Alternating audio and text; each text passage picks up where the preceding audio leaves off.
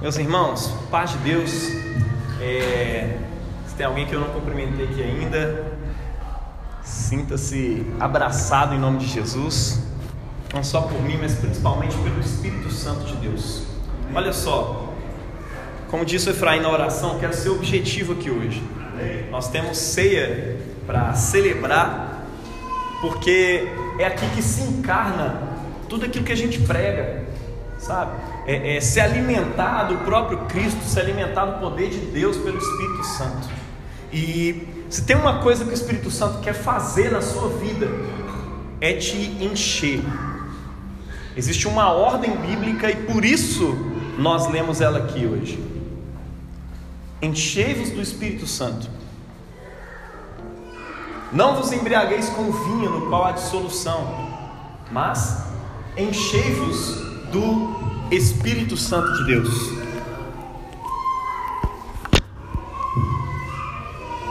O que é isso se não uma ordem do Espírito?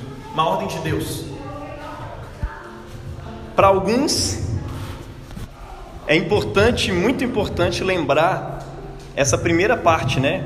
Que diz: Não vos embriagueis com vinho, no qual há dissolução Agora, a segunda, a gente precisa lembrar mais do que a primeira, ainda, muito mais. Enchei-vos do Espírito Santo. Nós precisamos nos encher do Espírito Santo de Deus. Tem uma forma dessa versão, tem uma versão, né, que o nosso querido pastor John Stott, a gente estava conversando sobre ele ontem. É, antes de morrer, né, ele escreveu e colocou no seu livro Batismo e Plenitude do Espírito Santo. E se eu fosse você, eu corria para ler esse livro. É maravilhoso, super didático a respeito de como nós, anglicanos, reformados, entendemos o Espírito Santo. O que é o batismo com o Espírito Santo e o que é a plenitude do Espírito Santo. Levanta a mão quem acha que é a mesma coisa. Pois é, são duas coisas muito diferentes. É, nós aqui não cremos em duas experiências. É, talvez uma doutrina que surgiu com o pentecostalismo, né, de que você é salvo primeiro, é batizado em Jesus, né, em nome do Pai, do Filho e do Espírito Santo, e aí depois você precisa de uma segunda experiência se você quiser ser um cristão mais fervoroso, um cristão em um nível mais elevado. É, a palavra de Deus não sustenta esse, essa teoria é, da palavra de Deus, o que nós temos é uma plenitude do Espírito Santo sempre que alguém ficou sem receber a salvação. O apóstolo Paulo chega num lugar onde alguns efésios tinham se convertido à mensagem, mas ele chegou assim para eles e fala: Vocês receberam o Espírito Santo quando vocês creram? Não, não estava nem sabendo desse tal desse Espírito Santo, nem ouvimos falar. falei, mas vocês foram batizados como? Ah, no batismo de um tal de João aí. Cara, vocês estão atrasados, mano. E aí a Bíblia diz que Paulo é, batiza eles e impõe sobre eles as mãos e eles recebem o Espírito Santo. O batismo nas águas, para nós, é também o batismo no Espírito Santo. Quando o Espírito Santo desceu no dia de Pentecostes, é, aquelas três mil almas, né? que se converteram, o apóstolo Pedro diz para ele: arrependei-vos e cada um de vós seja é, é, batizado em nome de Jesus, né, que é o batismo que Jesus ordenou. Né, e não significa que você tem que batizar em nome de Jesus só, não. Jesus ordenou um batismo que é em nome do Pai, do Filho e do Espírito Santo, tá? Nunca se esqueça disso. E, e, e vocês vão ser cheios do Espírito Santo. Por quê? O Espírito Santo é uma promessa e eu não vou precisar ler essa promessa, porque meu pai já adiantou aqui para mim no início do louvor, né? E leu a promessa lá em Joel que nos últimos dias eu, próprio Deus que criou os céus e a terra, derramarei do meu espírito sobre toda a carne, ou seja, sobre todas as pessoas do mundo, sobre todas as etnias, sobre todos os lugares. Derramarei do meu espírito sobre todas as, toda a carne. Vossos filhos e vossas filhas profetizarão, vossos servos e servas, os velhos terão visões, sonharão sonhos. Várias vezes ao longo da Bíblia o Espírito foi derramado, mas era coisas pontuais.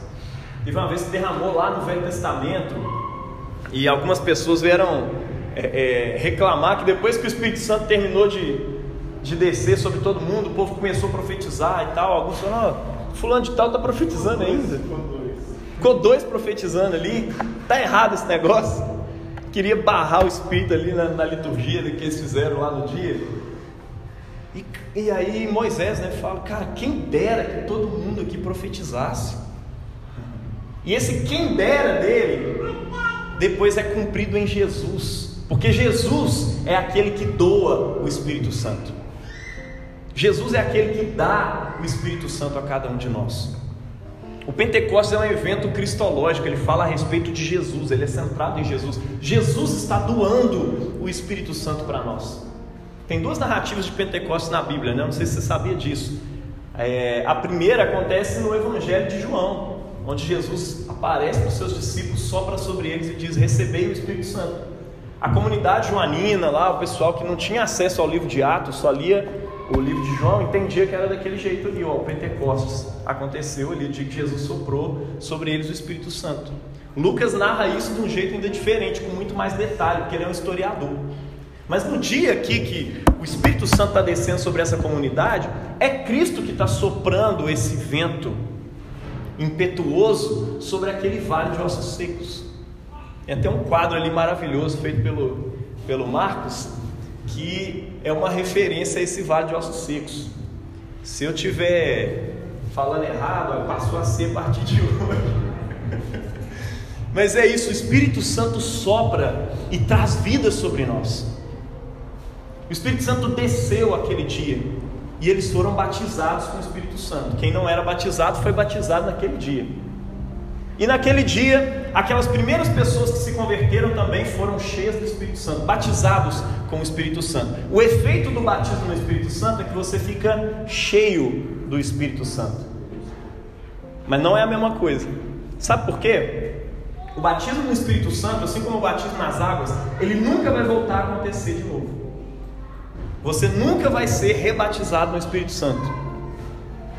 Se algumas igrejas inventaram rebatismo nas águas, já está errado. Mas o rebatismo no Espírito Santo não tem jeito. É só o Espírito Santo que faz e faz uma vez por todas na sua vida. Mas essa coisa de ser cheio do Espírito Santo reacontece várias e várias vezes na vida desses caras aqui. É incrível isso. Diversos textos mostram isso né, na, na palavra de Deus.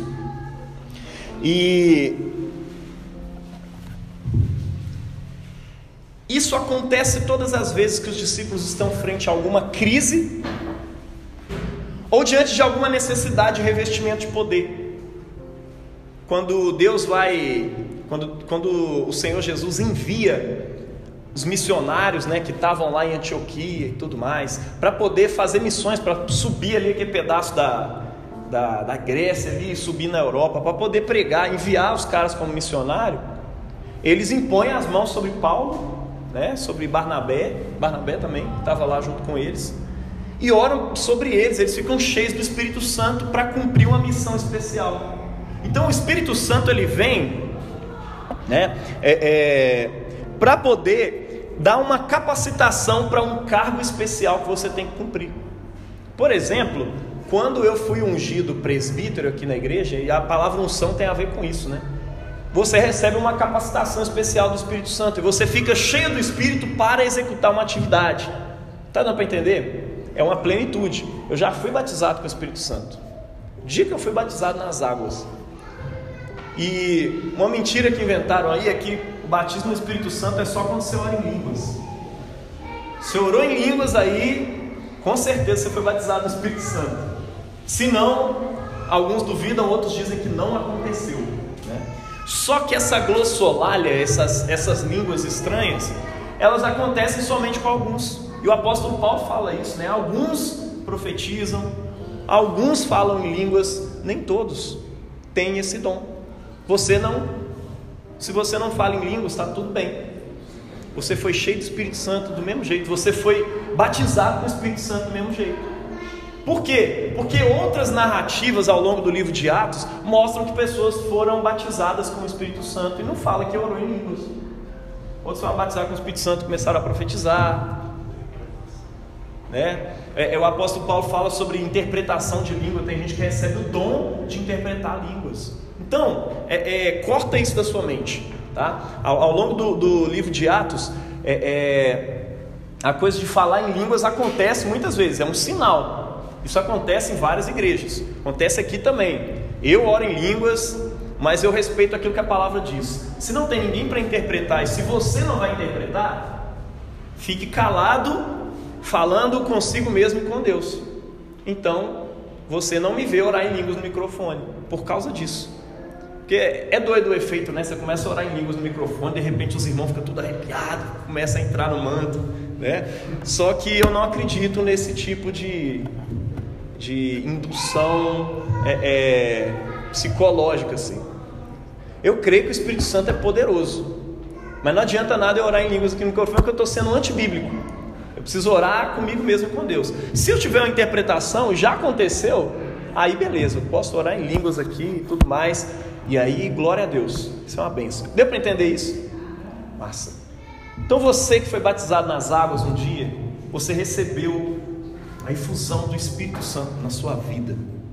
Você foi cheio do Espírito Santo. Você foi batizado, mergulhado no Espírito Santo. Para matar completamente a sua dúvida, Jesus quando João Batista se refere a ele, ele fala assim: Olha, eu batizo vocês com água, mas depois de mim vem alguém que vai batizar vocês no Espírito Santo. Batismo, a, a literal é mergulho, né? É, é, ou seja, eu estou mergulhando vocês na água, mas depois de mim vai vir alguém que vai mergulhar vocês no Espírito Santo. Então, o batismo de Jesus, que é com água também, ele te mergulha mais do que numa água para arrependimento, ele te mergulha no Espírito Santo o espírito da unidade, o espírito que une o pai e o filho lá na eternidade, né? Tem o pai, o amante, o filho que é o amado e o Espírito Santo que é o amor, o vínculo do amor de Deus na dança da Trindade.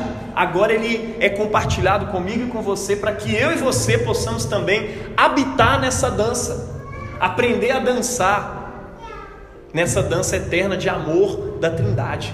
O Espírito Santo te envolve nessa dança. Sabe quando alguém te pega assim, você nem sabe dançar igual eu, todo robótico, alguém te puxa assim para a dança? Então, é assim que o Espírito Santo faz. Ele é enviado para você no dia do seu batismo e você é mergulhado ali dentro. E é claro, você vai ter que aprender a dançar. E tem que aprender mesmo. A dançar a dança de Deus, que chama amor. É sobre isso. O batismo com o Espírito Santo. Mas essa outra ordem que nós lemos aqui, precisamos nos ater a ela. Enchei-vos do Espírito Santo é diferente. Ser cheio do Espírito, ser enchido com o Espírito, é uma característica normal de todo cristão dedicado. Quer ver? Quando os apóstolos precisaram, é, por causa de umas confusões que estavam acontecendo, só os apóstolos resolvendo as coisas e tudo mais, precisaram dividir o trabalho na igreja. E eles foram levantar os caras para chamar eles de diácono. Ó, vai ter uma galera aqui que vai fazer a diaconia, eles vão servir a igreja. Quem nós vamos escolher? Eles falam assim: vamos escolher os homens é, é, dedicados, né? homens de boa reputação, de sabedoria e fé e cheios do Espírito. Hã? Em grego? Ah, tipo assim, vamos escolher uns caras que são assim, assim, achado. E, e, entre as características que eles esperavam nesse cara é que ele fosse cheio do Espírito. Ou seja, ser cheio do Espírito é uma característica comum que todo cristão deve ter. E que infelizmente muitos cristãos não têm. Quando você vai lá no livro de Corinto, o apóstolo Paulo dá uma cutucada de com força. Fala assim, é, vocês já estão cheios, né? Vocês já estão plenos fala em línguas, profetiza e tudo mais. Só que eu preciso avisar para vocês que vocês são carnais. Hum, é tenso, hein? Porque vocês não estão cheios do Espírito Santo. Quem é cheio do Espírito Santo não é mais carnal. Ou seja, que cogita as coisas da carne, que pensa nas coisas da carne o tempo inteiro. Pareceu a tentação, ela é, é, é, igual aquela piada da casca de banana. Ah, meu Deus, vou cair de novo. Não, cara.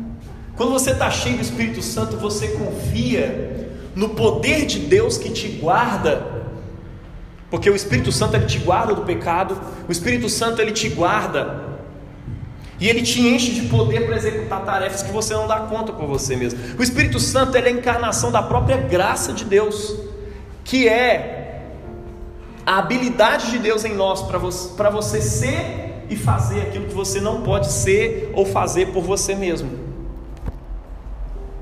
Amém? O Espírito Santo faz isso em nós. Ou seja, ser cheio do Espírito Santo é uma característica esperada de qualquer cristão fiel. Quando a Bíblia vai descrever Barnabé, né, lá em Atos 11, 24, uma, da, uma das características dele é que era um homem cheio do Espírito Santo. Eles não falam assim, vamos escolher um homem que ora em línguas. Não, ele fala, queremos um homem cheio do Espírito Santo. Mas o que, que é esse negócio? Que raio de negócio é esse, ser cheio do Espírito Santo, né?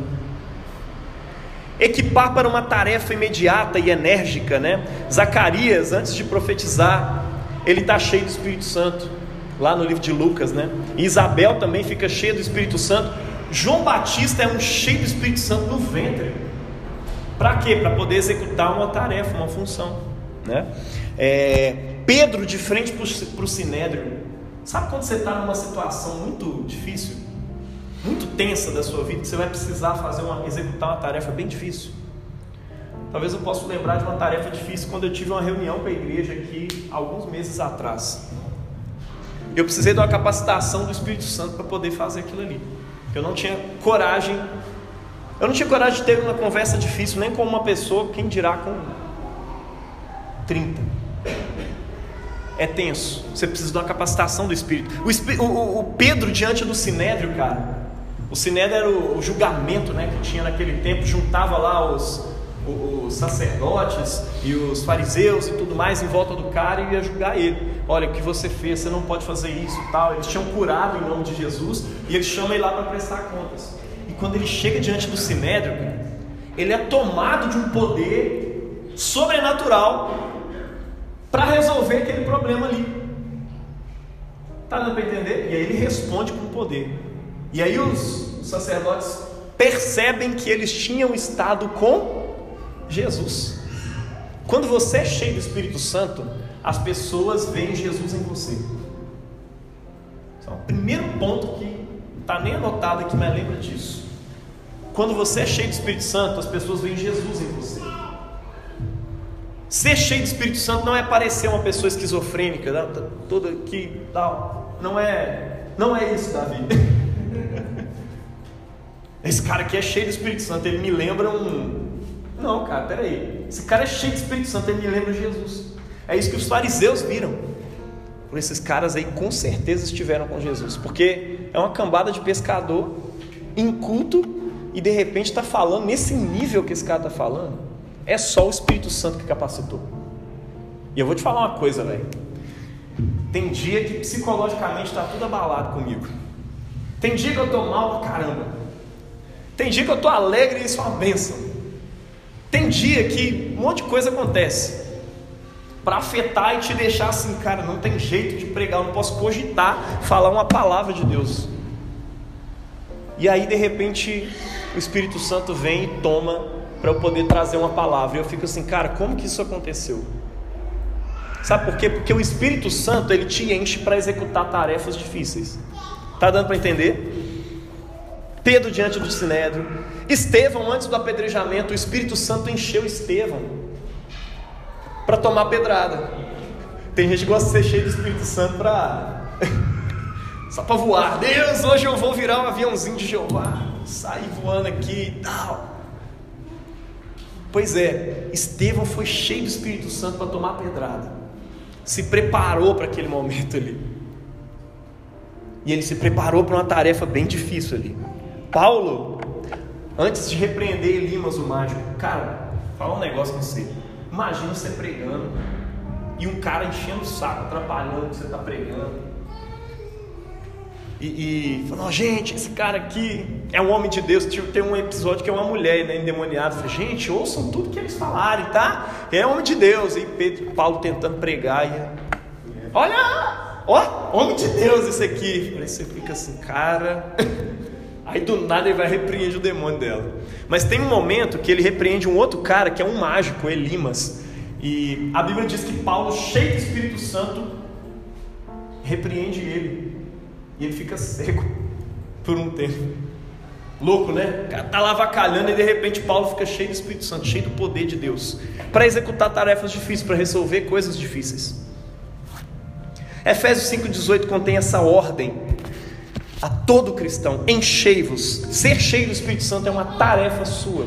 Você precisa ser cheio do Espírito Santo. Isso é para todo cristão, é imperativo e está no presente contínuo. Enchei-vos. Tem algumas traduções que acabam mudando isso aqui, ó. Encham-se do Espírito Santo. Ele se encheu. Não, mas aqui está dizendo: enchei-vos do Espírito Santo sempre.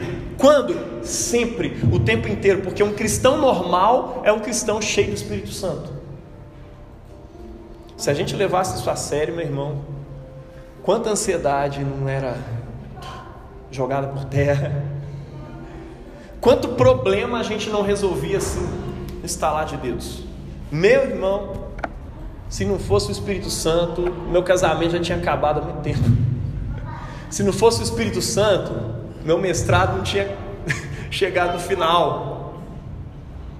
Talvez eu teria pulado a janela antes. Se não fosse o Espírito Santo, muita coisa não teria acontecido, meu irmão. O Espírito Santo está disponível e a gente precisa se encher dele o tempo inteiro. E lembra disso, ele está disponível aqui e agora, para você e para mim. O Espírito Santo está disponível aqui agora.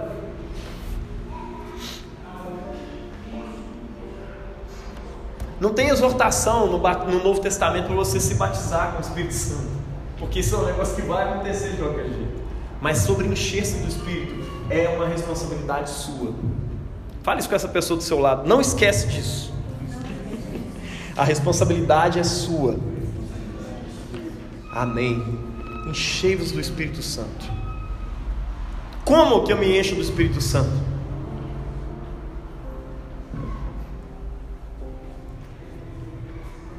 Sem o Espírito Santo, nós somos como aquela igreja de Corinto, carnal, intelectualmente, moralmente, isso é o problema sério que estava acontecendo naquela igreja. Por quê? Entenderam descer o agir do Espírito Santo, a plenitude do Espírito Santo de forma errada. Acharam que a plenitude do Espírito Santo tinha a ver com dons, tinha a ver com profecia, tinha a ver com esse tanto de coisa. E aí o apóstolo Paulo diz lá para os Gálatas, como a Nayara trouxe aqui a mensagem para nós ontem, né? Que o fruto do Espírito é amor, em primeiro lugar. Alguns inclusive traduzem isso, que o fruto do Espírito é amor. É como se o amor fosse um prisma. E aí ele divide a luz divina em você com alegria, paz, fé, fidelidade, longanimidade, domínio próprio. Esse é o cheio do Espírito. Esse está andando no Espírito. Esse está frutificando no Espírito. O Espírito tá, ele está tão cheio do Espírito que começa a brotar frutos de justiça na vida dele. Ah, mas e os dons? Cara, o dom é só uma tarefa que Deus vai te dar em algum momento na hora que precisar. Eu já profetizei, mas eu não sou um profeta, não me procure como profeta. Eu já tive palavra de conhecimento sobre coisa que outras pessoas não sabiam, mas não me procure como o cara das revelações. Tá dando para entender? Tem gente que Deus manifesta mais vezes na vida dele para curar ou para fazer coisas extraordinárias. Mas tem gente que não. E eu creio que o Espírito Santo se manifesta na hora que ele quer e do jeito que ele quer nos dons. Mas o fruto é constante, é necessário para todo mundo. Está dando para entender? Eu creio em cura, meu irmão. Por meio de mim, o Senhor já curou pessoas, mas eu não sou o curador. Ele cura a hora que Ele quer e quando Ele quiser manifestar. Nós já oramos e coisas aconteceram, mas nós não temos dom de operação de milagres. Às vezes Deus vai dar para você um dom de operação de milagres. Glória a Deus. Vamos usar Ele para o serviço de Deus e para o serviço da igreja. Mas antes disso, é possível que você tenha esses dons e não seja cheio do Espírito Santo de verdade. E aí fica lá igual os cristãos de Corinto. E esse é o grande problema. Porque aquele tanto de dom está atraindo a atenção das pessoas para o cara. Já viu que esse cara que revela o CPF? E, velho, tem uns lugares que revelam mesmo, mano. Eu fiquei assim, caraca, Deus, como é que pode? Kenneth Reagan perguntou isso para Deus uma vez. Como assim? Que o cara revelou mesmo. E aí ele foi perguntar pro cara, o que, que acontece nessas horas? Ah, cara, eu não sei, eu fecho o olho assim, e aí vai soprando os números eu vou falando. E aí Deus mostrou para ele, cara, esses caras estão escutando espíritos adivinhadores dentro de um culto. Que existe, tá? Porque a glória daquela coisa que está acontecendo é toda do cara. A glória do, daquele culto que tem a revelação. E Jesus é esquecido. Jesus nem é pregado, o evangelho nem é falado. Não tem como você dizer que isso é um negócio de Deus. Está entendendo? Não dá, cara. Então, os dons e a vocação de Deus são irrevogáveis. Mas existe uma responsabilidade. Tem gente que faz revelação, mas é médium, está lá no centro espírita. Deus queria usar ele na igreja, mas ele está lá. Tá entender? Tem um dom ali. E o dom é dom de Deus. Infelizmente ele está usando para conversar com espíritos malignos, inclusive, porque ele está achando que é espírito de pessoas. Mas olha só, a responsabilidade que nós temos como cristãos é nos encher do Espírito e termos os frutos do Espírito dentro de nós. É sobre isso que é esse mandamento que a gente vê aqui no livro de Efésios. Enchei-vos do Espírito. Enchei-vos do Espírito. Como? Como eu me encho do Espírito? Eu quero ler aqui para você.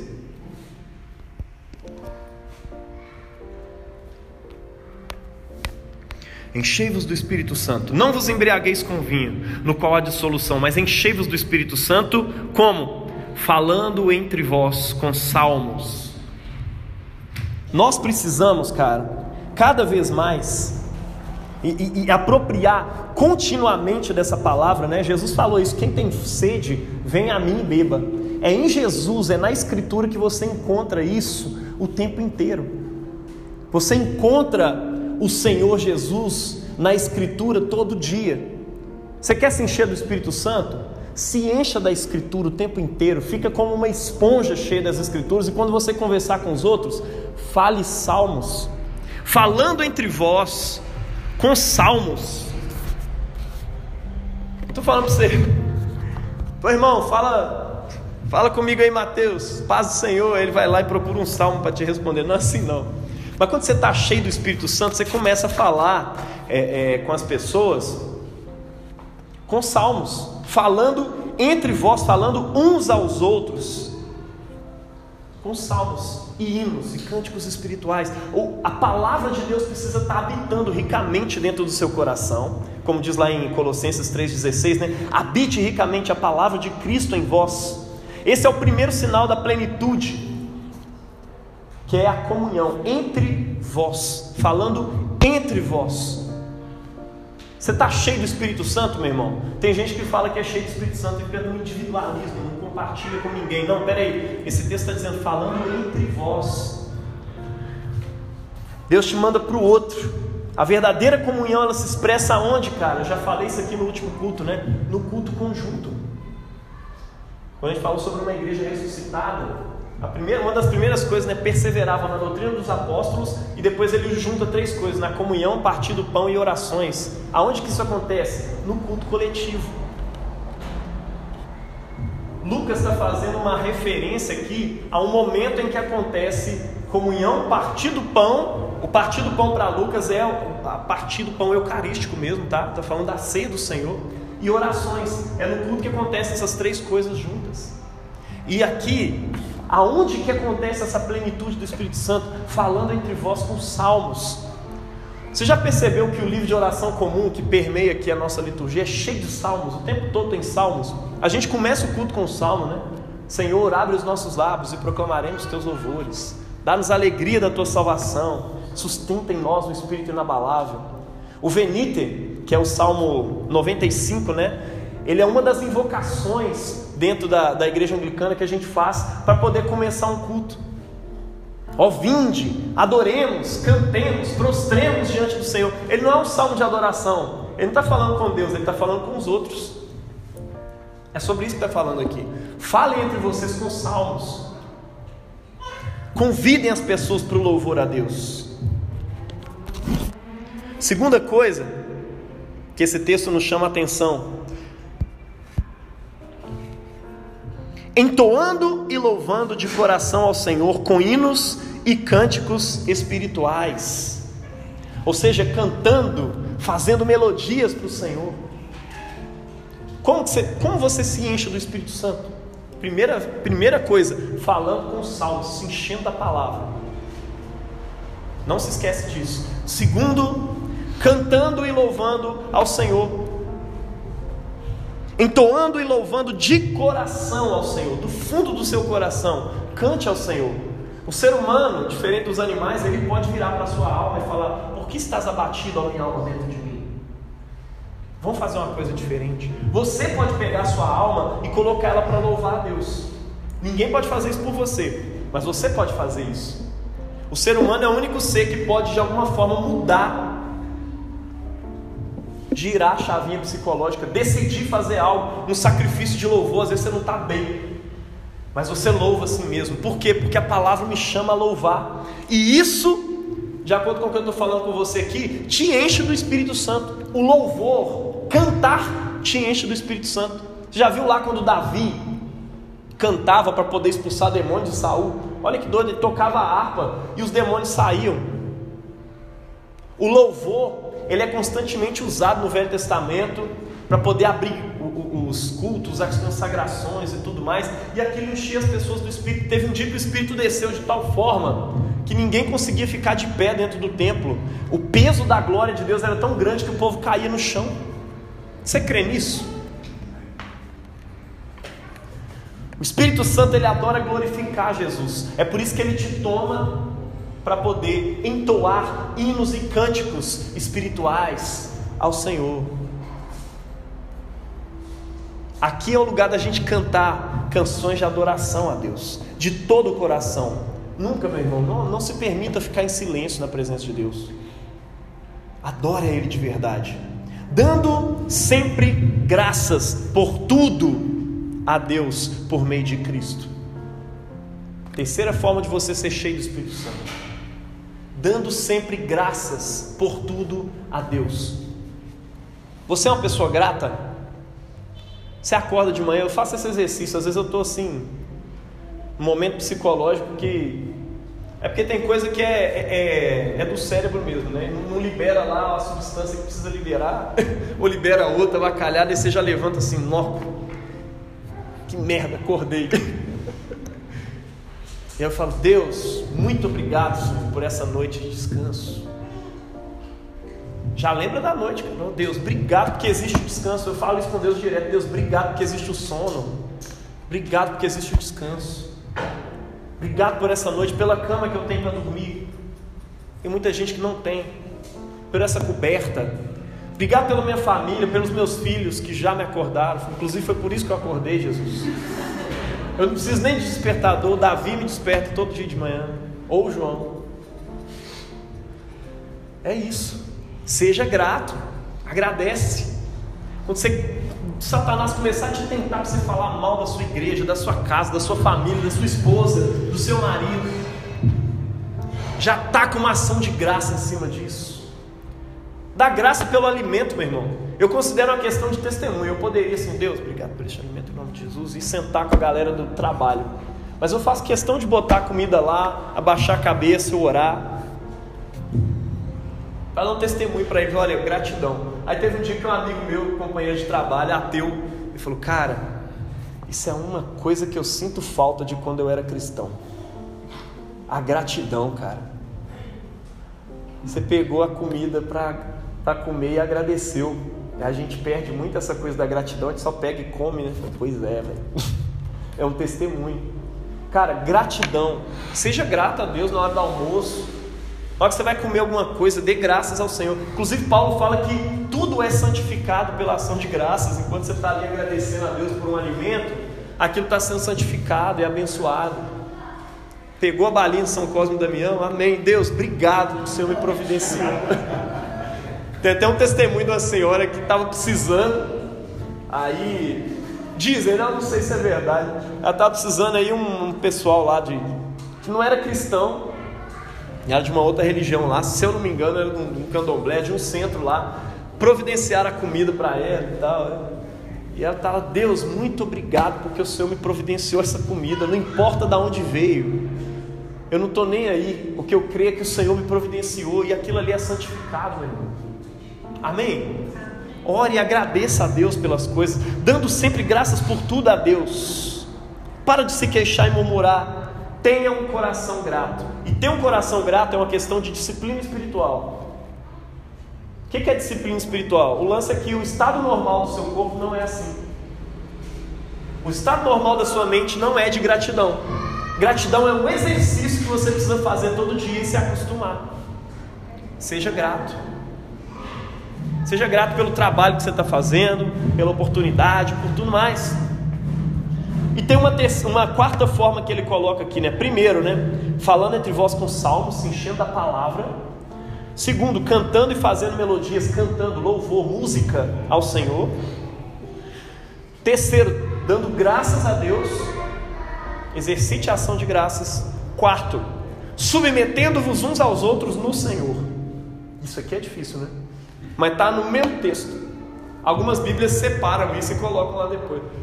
Mas aqui, isso aqui faz parte desse conjunto de quatro coisas que estão subordinadas à expressão enchei-vos do Espírito Santo.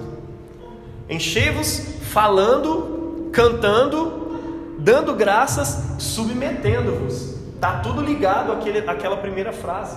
Submetendo-vos uns aos outros no temor do Senhor. Antes de especificar, que depois vai começar vocês, esposas, sejam submissos aos nossos maridos, servos, sejam submissos ao nosso Senhor e tal. Ele coloca todo mundo, inclusive os maridos, inclusive os senhores, inclusive os homens, todo mundo está aqui nesse versículo aqui, ó, submetendo-vos uns aos outros no Senhor. É assim você se enche do Espírito também. Participar da hierarquia das coisas, às vezes, participar da, da, das coisas na igreja, mas mais do que isso, a coisa é mais profunda. Tem a ver com cada um de vós considere o seu próximo como superior a si mesmo. Teve uma menina que veio me perguntar aí semana passada, ela leu isso na Bíblia e falou assim: Cara, como é que é isso? Como assim? Que cada um considerar o outro superior a si mesmo. Eu falei, cara, isso tem a ver com o princípio que Jesus estabeleceu lá no Evangelho de Marcos que o maior no reino dos céus é aquele que é servo de todos. Então, nosso grande objetivo na igreja é poder servir melhor cada dia mais as pessoas. E você não pode fazer isso se você considera o outro como inferior a você mesmo. Você faz isso considerando o seu próximo superior a você mesmo. E se cada um de nós tratar o outro como superior a si, pensa como é que, como é que vão ser as relações vai ser muito diferente do que se vê, né? Imagina você exercendo isso dentro de casa, com sua esposa, com seu marido, exercendo isso na igreja, com seu pastor, com suas ovelhas, na sua casa, com todo mundo. Considere-se um, cada um outro como superior a si mesmo. E aquele que, que é superior é servido, então eu estou ali para te servir. E enquanto eu estou te servindo, você também está me servindo, eu preciso confiar nisso. Ah, se ninguém te servir? Se ninguém te servir, era isso mesmo, você era para servir. Amém? É sobre isso. glória a Deus, glória a Deus. Encher-se do Espírito Santo é uma ordem. Eu queria que você praticasse isso hoje, em nome de Jesus. Bora praticar? Não adianta você só meditar na palavra, você precisa interiorizar ela, internalizar ela no seu coração. E ela só desce para o seu coração quando você ora a palavra e quando você canta a palavra. Por isso que a gente gosta de fazer um louvor antes do, do sermão. É... Seja grato. Não se esqueça disso. Terceiro e quarto, submeta-se uns aos outros no Senhor. Faça tudo isso em espírito de submissão. Em nome de Jesus. Amém? Vamos orar?